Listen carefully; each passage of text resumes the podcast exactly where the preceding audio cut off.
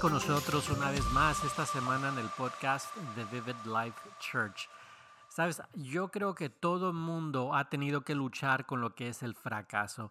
Y también creo que en muchas ocasiones ese fracaso que nosotros sentimos y esa culpabilidad que viene a través del fracaso, viene a través de expectativas que nosotros tenemos de nosotros mismos que no son las expectativas de Dios. Mi deseo es de que el mensaje de hoy traiga libertad a tu vida y que podamos caminar juntos creciendo en Cristo y reconociendo que somos libres en Él. Hoy vamos a, thank you Saul, what a great job with, with worship today, what a great job you guys have done. Um, hoy vamos a navegar varias escrituras y yo quiero que saques tu Biblia o que vayas descargando tu Biblia si tienes por allí tu teléfono a la mano, puedes usar cualquiera de las dos. Y me encanta usar esto porque estas escrituras deberías llevártelas a casa, seguir orando y meditando en lo que vamos a compartir el día de hoy para que Dios te siga hablando. So, úsalas como tu tiempo devocional, lo que vamos a compartir el día de hoy. ¿Y sabes algo?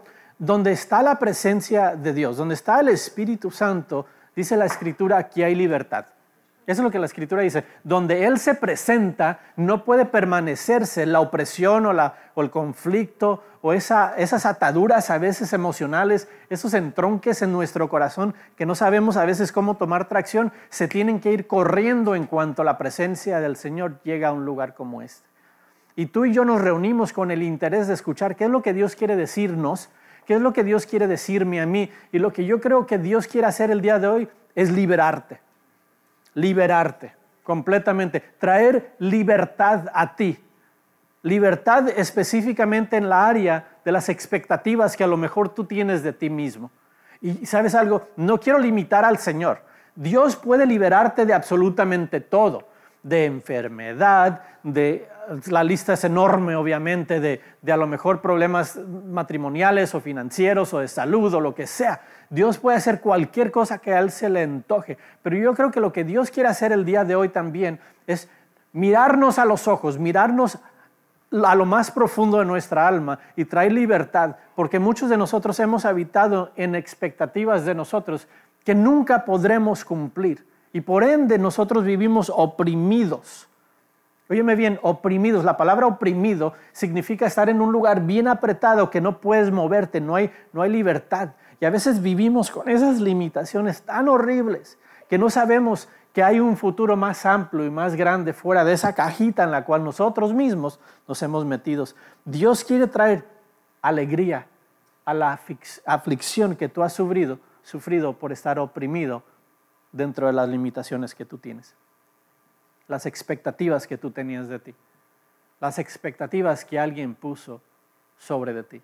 Como hispanos, y lo voy a decir con mucho respeto, tenemos una mala costumbre nosotros. Y muchos de nosotros hemos sido víctimas de esta mala costumbre como hispanos. En vez de edificarnos, nos lastimamos con nuestras palabras. Y alguien viene y dice, tú eres, y la palabra te la dice. Puede ser una mala palabra, puede ser una, forma de degregarte, puede ser una forma de decir, yo no tengo, de ti no haces nada, o sea, de en tu vida, y, te empiezan a decir estas formas fuertes desde niño a veces. Y lo escuchas en la escuela, lo escuchas con tus compañeros, lo escuchas a veces en casa, lo escuchas en el trabajo también. Y vivimos con ese peso de las expectativas que alguien puso sobre de ti y sobre de mí. En México yo estuve en México por un tiempito allí y créeme, no podías ir a un lugar porque todo el mundo parecía que tenía una opinión sobre de mí. Yo llegué allí, yo no, era de allí, yo era, nací en Los Ángeles y voy a México por un, tiempito y, este, y la expectativa que tenían de mí era, tú no sabes hablar español, tú no sabes hablar español. Y venía la gente y me decía, di esto o di lo otro di ferrocarril, y ferrocarril, y las R's las movía como se tenían que mover. Ah, y como que empezaba a cambiar la expectativa de mí. ¿Y sabes algo? Cuando Dios empezó a trabajar sobre de mí y, incomodarme, y me empezó a incomodar hacia el ministerio, y yo dije, muy bien, ok, vamos al ministerio, vamos a, a hacer ministerio en inglés. Y Dios me dijo, ah, no, en español, en español. No, Señor, ¿Tú no sabes que mi lenguaje está tan limitado? ¿Tú no sabes, Señor, que yo no puedo hablar español con claridad? siendo mexicoamericano a veces hablas spanglish, ¿verdad que sí? Y si tienen hijos lo han escuchado de repente. Ah, y, y así habitamos nosotros en este país con un pie adentro y un pie afuera, nuestro lenguaje común. ¿Y sabes algo? Lo más difícil que se me hacía para mí era subirme a una plataforma y poder comunicar en español, porque sentía que todos los ojos sobre de mí venían y me juzgaban por lo que alguien dijo hace años atrás sobre de mí, porque esa expectativa era de que tú eres chicano, tú eres México, tú no eres mexicano original,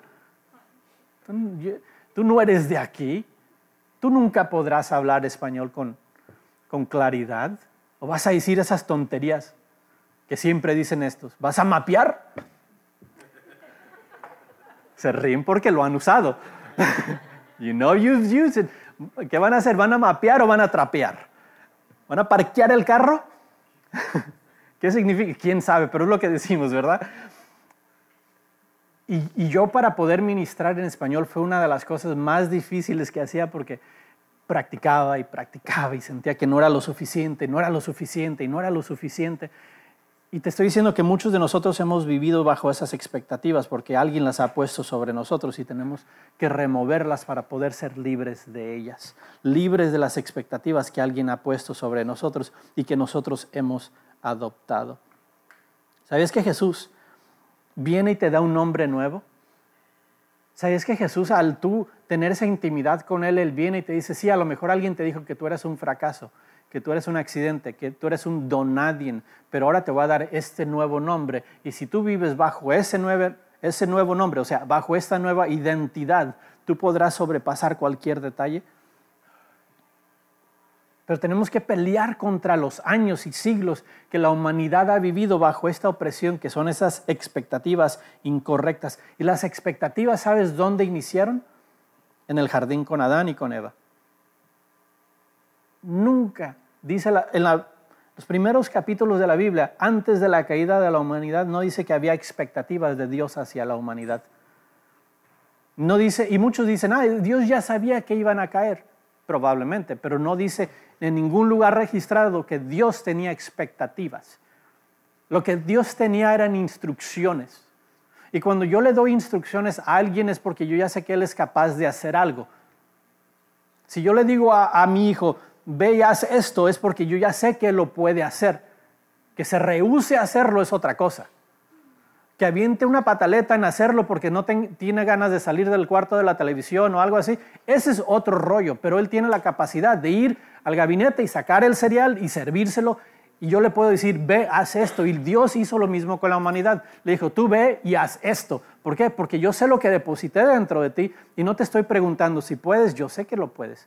Yo no estoy trayendo expectativas a ti, Dios estaba diciendo a Adán y a Eva, le estaba diciendo, yo vengo a decirte lo que sí puedes hacer.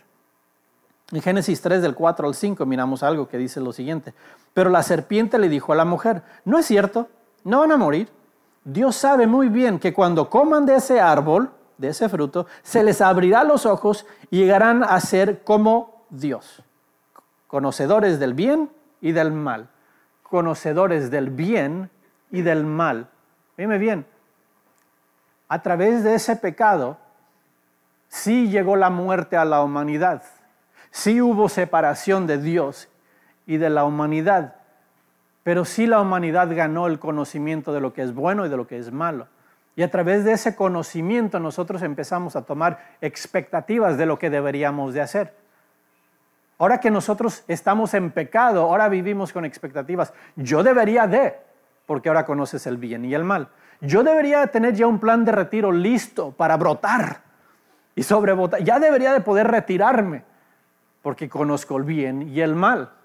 Mis hijos ya deberían de a lo mejor estar inscritos en la universidad, apenas van en el kinder y ya estás pensando en la universidad, pero así es, al menos así fui yo. No, no, no, tenemos que empezar bien desde abajo. ¿Por qué? Porque quiero que vaya a la escuela. Pero ¿por qué tomaba esas expectativas? Porque conocía lo que era el bien y el mal. Y muchos dicen, ay, se asombran, ay, ay, ay, qué bien, esa persona conoce el bien y el mal. Eso es una consecuencia del pecado. Esa es una consecuencia de nosotros impartir expectativas en los demás y en nosotros mismos por consecuencia del pecado. Y luego cuando no las cumplimos, el enemigo está, es el primero en la fila para decirte, te dije que no podías, Te dije que no podías. El enemigo no podía venir y acusarlos de esa forma antes de que tomaran del fruto. Vino y los convence de tomar de ese pecado, de ese árbol, para que conocieran el bien y el mal. Y se abre una puerta gigantesca ahora para que venga el enemigo a acusarte a ti y a mí de lo que deberíamos de estar haciendo o lo que no deberíamos de estar haciendo. El trabajo completo del enemigo, su full-time job, 40 horas y overtime. Este no duerme. Está todo el día y toda la noche enfrente de Dios acusándote a ti. Diciendo, fulano tal, mira lo que hizo. Mira lo que hizo. Y viene y te trae acusación. ¿Te acuerdas lo que hiciste? ¿Te acuerdas lo que no hiciste? Ya deberías de esto, ya deberías del otro, ya estás grandecito. Y todas estas cosas vienen para oprimirnos. Lo bueno es de que también, y más importante, el enemigo no está sentado en un trono, pero Jesús sí lo está. Y Jesús está sentado en un trono también en ese lugar diciendo, sí, pero ya pagué, sí, pero ya lo defendí, sí, pero tiene mi nombre, sí, pero mi sangre lo cubre, sí, pero ese pecado ya no le puede, ni, ni las consecuencias del pecado pueden tocar a tu hijo. ¿Por qué? Porque ya vine y traje una barrera sobre de él y no debería penetrarle las cosas que estaban diseñadas para mal. Tú tienes un, uno que te acusa, pero más importante que eso, ahora tienes uno que te defiende y él se llama Jesucristo. Si nosotros caminamos con él, si nosotros ponemos nuestra confianza en Él. En ese momento que la humanidad tomó esa expectativa sobre ellos mismos, se comenzaron a sobrecargar de cosas que no tenían que hacer. En el versículo 6 al 7 dice lo siguiente, este es Génesis 3 todavía. La mujer vio que el fruto del árbol era bueno para comer y que tenía buen aspecto y era deseable para adquirir sabiduría, así que tomó de ese fruto y comió. Lo tomó y comió. Luego le dio a su esposo y también él comió. En ese momento se le abrieron los ojos y tomaron conciencia de su desnudez, conciencia de su desnudez. Por eso para cubrirse entretejieron hojas de higuera. Nunca se habían dado cuenta lo que estaban experimentando hasta que tuvieron ese conocimiento del bien y del mal si ellos hubieran permanecido en Dios, nunca hubieran sido avergonzados tampoco. nunca tuvieran las expectativas de simplemente quedarse en lo, seguro, de, de, nunca tomar un riesgo. Nunca hubieran perdido eso. ¿Por qué? Porque la vergüenza no hubiera venido a habitar dentro de ellos. ¿Te puedo pedir una botellita de agua? Sorry. Lo que te quiero decir es de que en ese momento que ellos estaban adquiriendo sabiduría, o sea, este conocimiento del bien y del mal, llega también la vergüenza. Y muchos de nosotros las expectativas que tenemos de los acontecimientos que van a ocurrir en nuestra vida nos limitan a quedarnos en el mismo lugar. Y por el temor o la vergüenza, yo no me voy a esa, esa compañía nueva, porque qué tal si fracaso me van a criticar. Y dejamos de tomar riesgos o sea, dejamos de aplicar nuestra fe por conscientes de la vergüenza que se puede venir sobrecargando sobre nosotros. Y por ende la humanidad está sufriendo. Thank you. Para la próxima me traigo mi botellita. debería, debería de venir más preparado, ¿verdad? Thank you. La acusación y la vergüenza es lo que te limita y luego te forma estas barreras de expectativa que está a tu alrededor. Y para que tú experimentes todo lo que Dios ha diseñado dentro de ti, tenemos que tomar ese marro, tenemos que tomar ese bulldozer, lo que sea necesario, y tumbar esas barreras para que tú y yo vivamos fuera de los límites que el mundo, que la vergüenza y la acusación ha traído sobre nosotros. La humanidad en ese momento, cuando ellos tomaron de ese fruto, lo que ellos hicieron es de que yo prefiero la voz mía la, opinión de los demás que la opinión de Dios y la voz de Él. ¿Ves? Dios le había dicho a estos dos, vayan y multiplíquense. Ya ha puesto semilla dentro de ustedes para que se multipliquen. Ahora ya no tenían esa libertad de poder simplemente hacer las cosas, ahora tenían que cargar también con la opinión de los vecinos, la opinión del compañero de la iglesia, la opinión del compañero de trabajo porque ellos decidieron darle más valor a la gente que estaba a su alrededor. Mira, tú y yo eh, estamos caídos en la humanidad, pero si transferimos nuestra fe en Jesucristo, lo que ocurre es de que nos importa un cacahuate lo que la gente piense en nosotros y tomamos los riesgos necesarios para expandir el reino y para vivir la vida productiva que Dios tenía programada ya para nosotros. La tenía programada porque se la delegó a Adán y a Eva. Quizás lo que tú estás luchando el día de hoy son las expectativas que tú tienes sobre ti. A lo mejor vives prisionero bajo las, las opiniones de la gente que te rodea. Y tú eres de esos que no sale del carro hasta que todo esté perfecto, que no, no llegas a la casa hasta que todos los muebles estén en orden y no vas a invitar absolutamente a nadie porque tienes temor de que alguien te va a criticar la televisión viejita que tienes de 32 pulgadas. O sea, que no vaya y compre la de 60 y no sé cuántas pulgadas. Nunca vas a poder disfrutar la vida si tú estás viviendo bajo la opresión o la opinión de los demás. En Génesis, antes de la caída, como te dije, miramos en el versículo 27 al 28, miramos que Dios le estaba dando instrucciones a la humanidad para que se multiplicaran con el propósito de que tuvieran armonía entre ellos y con Dios. Para que se llenara el cielo de nuevas creaciones, o sea, que se llenara la gente de la presencia del Señor a través del trabajo de ellos. Y Dios perdón, el enemigo, eh, Dios no, el enemigo vino a entroncar los planes de Dios a través de un fruto nada más. Mi deseo el día de hoy era de llevarte a pensar un poquito más en lo que Dios tiene para ti. Cuando yo era joven, yo sabía que Dios había puesto un deseo dentro de mí que yo no podía explicar y que era lo más importante y más difícil que yo iba a poder hacer. Y yo hubiera querido haber iniciado esa tarea desde ese entonces y poder haber avanzado mucho más para que tuviéramos más que disfrutar a este momento. Pero tuve que pelear con unos 20 años de inseguridades para yo poder hacer lo que Dios me había llamado a hacer. El deseo que yo tengo para ti el día de hoy es de que vengas y escuches lo que Dios tiene para ti y salgas libre de las opiniones personales y que tú puedas hacer lo que Dios tiene planificado para ti.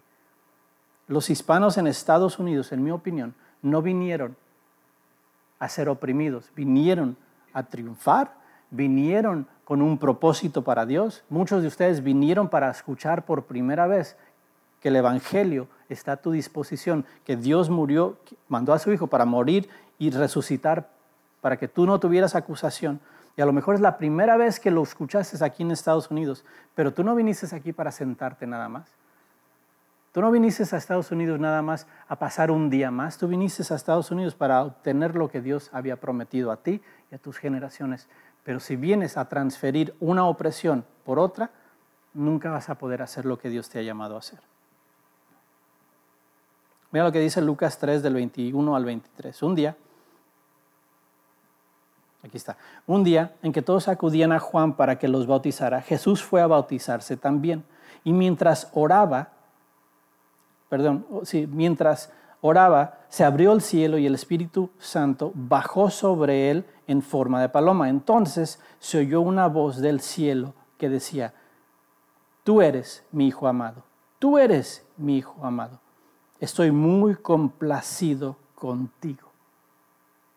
Una de las formas que podemos iniciar a remover esas expectativas falsas que hemos puesto sobre nosotros es entender que tú y yo no tenemos que hacer absolutamente nada para recibir la afirmación de Dios. Todo teólogo dice que esta escritura había ocurrido antes de que Jesús había hecho ningún milagro, antes de que Jesús hubiera predicado en un lugar, antes de que hubiera multiplicado peces y panes, antes de que hubiera hecho los milagros como resucitar a Lázaro de entre los muertos, antes de que todo eso hubiera ocurrido, él ya tenía la aprobación de Dios. Dice la escritura que Dios le dijo con claridad, tú eres mi hijo amado. Y lo que Dios quiere que tú sepas es de que tú eres su hijo amado también. Tú eres su hija amada también. Lo que Dios quiere que tú sepas el día de hoy es de que no tienes que ir y lograr ningún éxito para que seas amado y aceptado por Dios. Que si tú sigues buscando eso antes de la afirmación de Dios, lo único que va a ocurrir es que vas a seguir habitando en las expectativas que tú has puesto sobre de ti por tu propia cuenta. Dios no necesita que tú hagas nada más que te identifiques con Él. Todo lo demás que hagas y me imagino que serán cosas lindas, porque Dios te trajo hasta este país, a este, este lugar, con un propósito, pero todo eso se va a cumplir como consecuencia de saber que tú eres un hijo amado y que Él se complace en ti. Si tú sigues viniendo aquí, o si tú sigues yendo a trabajar y comprar el próximo carro del año, o la mejor televisión, o lo que le quieras llamar para presumir o, impresionar a alguien, lo único que estás haciendo es defraudándote a ti mismo y la verdadera identidad que tienes en Cristo. Todo lo demás te cae, cae en su lugar. Si primero adoptas tu identidad, tú eres un hijo amado. Tú eres aceptado, tú eres aprobado. A Él se le complace lo que tú haces, a pesar de que tú a lo mejor lo ves como algo insuficiente, Dios lo ve como suficiente. Dios lo ve como más que suficiente. Dios te quiere decir que deja de pelear o de anhelar y comienza simplemente a habitar en tu identidad. El otro día le dije a mi esposa con respecto a la compra de un carro. Le dije, es, increíble como, como nosotros de repente necesitamos un carro, decimos, voy a comprar un carro para ir a trabajar, para llegar al trabajo. Después que tienes el carro, dices, yo tengo que ir al trabajo para tener el carro. Y te fijas cómo el mundo, o sea, el sistema externo de afuera, te hace ser como ellos quieren que tú seas. ¿Tú crees que el dealer de carros o lo que quieras llamarle, yo, yo quisiera tener un carro del año, no, estoy criticando a los que tienen buen carro, pero te estoy diciendo lo que, lo que todos allá quieren es tener más esclavos que estén mandando la mensualidad. Y si nosotros lo que estamos haciendo simplemente moldeándonos a lo que está afuera, vamos a perder la identidad interna que tenemos de quien Dios dice que nosotros seamos. Así llegues en el DART, en el metro, Dios te ama y Dios se complace en ti. No dejes que lo externo te lleve a tener expectativas de quien tú deberías de ser. Como hispanos, yo lo he visto. Yo recordaba cuando estábamos en México que, venía la gente de Estados Unidos, ellos no traían la camiseta con la cual pintaban la casa. ¿Sí me entiendes? E, ellos no traían los zapatitos que usaban allí para hacer jardinería en la casa, ellos traían lo mejor de lo mejor cuando iban a su país. ¿Por qué? Dios lo mande llegar con garras viejas a este lugar. ¿Cómo crees que voy a llegar con, con un carro que le falta una tapadera aquí? No, señor, vamos a ponerle rines plateados y que den vuelta en las dos direcciones mientras vamos a esa dirección para confundir a, la patrulla. Y queremos todos los lujos, ¿por qué? No es por ti, no los disfrutas. Tu cuerpo no los disfruta cuando tienes que trabajar, tu corazón y tu mente no los disfruta cuando se le roba la paz por querer obtener más. Lo haces por querer darle gusto a alguien. Si tú estás viviendo bajo esa opresión, bajo ese castigo, esa expectativa, Dios quiere liberarte y decirte, déjame yo preocuparme por lo que tú necesitas. Tú preocúpate por entenderme a mí y tener más comunión conmigo. Te voy a dar tres pasitos que yo creo que nos van a ayudar para poder ser libres de las expectativas. Número uno, ten cuidado con las expectativas que tienes de ti mismo. Eso ya lo acabamos de, de hablar. Ten cuidado con pensar que tú puedes por tu propia cuenta. Yo puedo, yo soy lo suficientemente fuerte, pero mira lo que dice Efesios 3:20, dice, al que puede hacer, está hablando de Dios, al que puede hacer mucho, muchísimo más que todo lo que podamos imaginarnos o pedir por el poder que obra eficazmente entre en nosotros. O sea, el poder del Espíritu Santo va a fluir a través de ti para poder hacer más de lo que tú te imaginas. Si tú, comienzas a depender más de ese poder que fluye a través de un creyente, yo creo que seríamos una mejor iglesia, un mejor, una mejor comunidad, una mejor familia, en vez de querer nosotros decir, yo voy a lograr esto, yo por mis propias cuentas voy a hacer esto y luego lo voy a traer al Señor. Miramos que a Dios no le complace ese tipo de ofrendas tampoco. Está Caín y Abel. A uno, él rechazó la ofrenda que él traía. Lo que Dios no quería era tu propio esfuerzo, decirte, aquí te traigo lo que yo produzco. Él lo que quiere es producir a través de ti producir como una colaboración para que haya buen fruto y puedan disfrutar también el trabajo tú y Dios. Si tú estás enfocándote más en lo que tú puedes hacer, remueve esa expectativa de lo que puedes y acuérdate lo que dice Efesios 3:20, Él quiere obrar a través de ti. El número dos es la siguiente. Las expectativas que tienes tú de los demás, ten cuidado con ellas. Porque ya hablamos de las expectativas que la gente tiene sobre ti, pero ¿qué tal las que tú tienes sobre de alguien más? La gente que tú pensabas que nunca te iba a defraudar. La gente que a lo mejor tú pensabas que eran los fieles de los fieles, los compañeros, los panas, los compadres, los camaradas, lo que le quieras llamar te van a quedar mal tarde o temprano. Y tú tienes estas expectativas que te frustran a ti porque ellos no pueden cumplir con lo que tú estás, pues, has puesto sobre ellos. Solo Dios te puede nutrir, solo Dios te puede satisfacer. Y segunda Samuel 4, el versículo 4 dice lo siguiente. Por otra parte, Jonatán, hijo de Saúl, tenía un hijo de cinco años llamado Mefiboset, que estaba tullido. Resulta que que cuando Jezreel eh, llegó la noticia de la muerte de Saúl y Jonatán, su nodriza, o sea, su niñera, lo cargó para huir, pero lo dejó caer y quedó tullido de los pies, quedó cojo. Una mujer que su único trabajo era de cuidar a ese niño de cinco años. Su única responsabilidad, las expectativas que habían puesto en ella, eran de simplemente cuidar al niño que un día fuera a ser rey. Su único trabajo era de cuidar de él. ¿Y sabes qué? Aunque le tenían el 401k y el sueldo y la casa y la comida necesaria para que ella pudiera enfocarse nada más en esa tarea, le quedó mal. Al huir y salir corriendo del palacio, lo que ocurre es se le cae el niño de cinco años, se le rompen las piernas y por consecuencia de eso quedó tullido toda su vida y no podía caminar. A lo mejor es tu esposo, tu esposa o tu mamá o tu papá. A lo mejor es la maestra del kinder que te quedó mal, pero las expectativas de que alguien en tu familia te iba a proteger, te iba a proveer, te iba a suplir y animar, a lo mejor se rompieron cuando algo ocurrió. La crisis llegó a casa y te dejaron caer y tú quedaste roto de las piernas. Déjame te digo una cosa, mientras que tú sigas frustrado con las expectativas de alguien más, nunca podrás llegar a la mesa del rey como lo hizo Mefiboset, para sentarse al comedor y ser restaurado por el rey principal. Si tú lo único que estás haciendo es quejándote por la gente que te quedó mal, nunca vas a salir adelante. Lo más pronto que lo puedas o la puedas perdonar, más pronto serás restaurado de esas piernas que se te rompieron en ese accidente o ese corazón que se te rompió.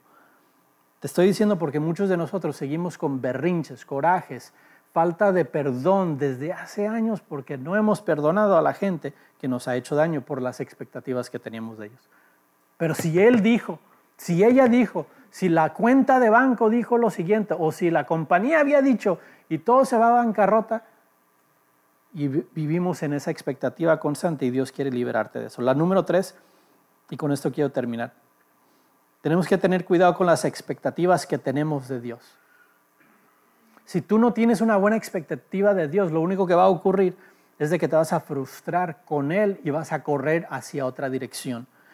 Él es el manantial, Él es la fuente de vida, pero si tienes una mala expectativa, una mala doctrina de lo que Él debería de hacer, vas a buscar una doctrina externa. Vas a buscar una doctrina que no tiene nada que ver con la verdad entre más intimidad tienes con Él, más descubres quién realmente es y tus expectativas se clarifican en ese momento. Jeremías 29:11 dice, porque yo sé muy bien los planes que tengo para ustedes, afirma el Señor, planes de bendecirte, de, bienestar, no de calamidad. Te está diciendo que si tú te apegas a mí vas a conocer los planes que yo tengo y no vas a crear expectativas falsas no vas a irte en una dirección incorrecta en cuanto a las decisiones que tú tomes. Quizás tú has estado en esa temporada de tu vida donde a lo mejor piensas que Dios te quedó mal y lo que has vivido es simplemente la falta o, la expectativa rota que tú has puesto sobre Él y Dios te está llamando a casa una vez más diciéndote, remueva ese filtro de mí y ven a mí y conóceme por lo que yo tengo por ti. No te detengas porque ya te quedó mal en una ocasión Dios. Lo digo entre comillas porque no te puede quedar mal. Arrímate a Dios no por lo que tú conozcas de Él o por las expectativas que tú tienes de Él. Arrímate a Dios, acércate a Él por lo que Él conoce en ti. Si Él conoce absolutamente todo lo que ha depositado en ti, eso debería ser motivo suficiente para que tengas una intimidad con Él. Saúl, ¿me acompañas?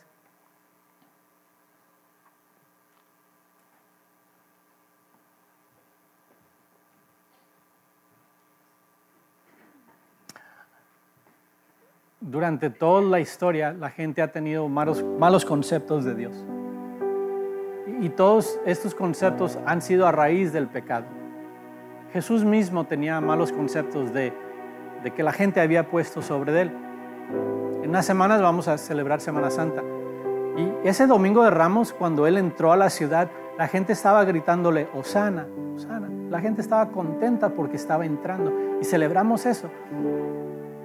Porque ellos tenían una expectativa de lo que él venía a hacer en la ciudad ya habían escuchado todo lo que había hecho en la región, llegó al pueblo, a la ciudad, para celebrar esta Pascua, y ellos pensaban que venía él a voltear el gobierno y hacer las cosas al favor del pueblo de Israel.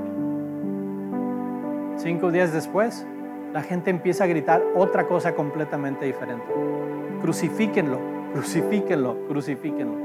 Se van de Osana a crucifíquenlo por las expectativas erróneas que tenían y te estoy diciendo la verdad, desde que tú y yo hemos también cargado expectativas erróneas de Él.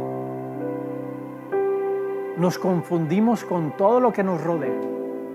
Y en vez de encontrar libertad, encontramos una cárcel que no nos quiere soltar, porque esa cárcel se beneficia de nosotros, se beneficia de nuestra esclavitud a ellos. Hay gente que se goza, se disfruta en tu sufrimiento. Hay gente que lo que quiere es tenerte mandando ese pago al mes, llegando a la oficina sin descanso, produciendo y dando fruto a pesar de que hay crisis en tu casa. Y lo que Dios quiere hacer es traer libertad a todas esas áreas para que tú puedas ser quien tú genuinamente fuiste diseñado así. Y quizás tú nunca has escuchado esa historia y te has cegado las expectativas. Te estoy diciendo, óyeme bien, la única expectativa que Dios tiene de ti es de que seas su hijo o su hija. Todo lo demás sale sobrando. Y si alguien habló una palabra negativa sobre ti, que la palabra de hoy te recuerde que tú eres un hijo y una hija y que no tienes que hacer absolutamente nada para encontrar aprobación. Te voy a invitar a que te pongas de pie. Vamos a concluir con esto, pero yo quiero animarte a que antes de que salgas corriendo de aquí, que, que busques internamente y hagas un inventario de todo lo que has escuchado de ti mismo, todo lo que tú te has impuesto a ti mismo yo no necesito a alguien. No, sí necesitas a alguien. Si el mensaje de esta semana tocó tu corazón, a mí me encantaría poder celebrar eso contigo. Déjame saber a través de un correo electrónico. Me puedes dejar saber a través de info arroba vividlifechurch.org o si estás en el área de Dallas, me encantaría poder saludarte. Te invito a que nos acompañes este próximo domingo a las 11 de la mañana. Que Dios te bendiga.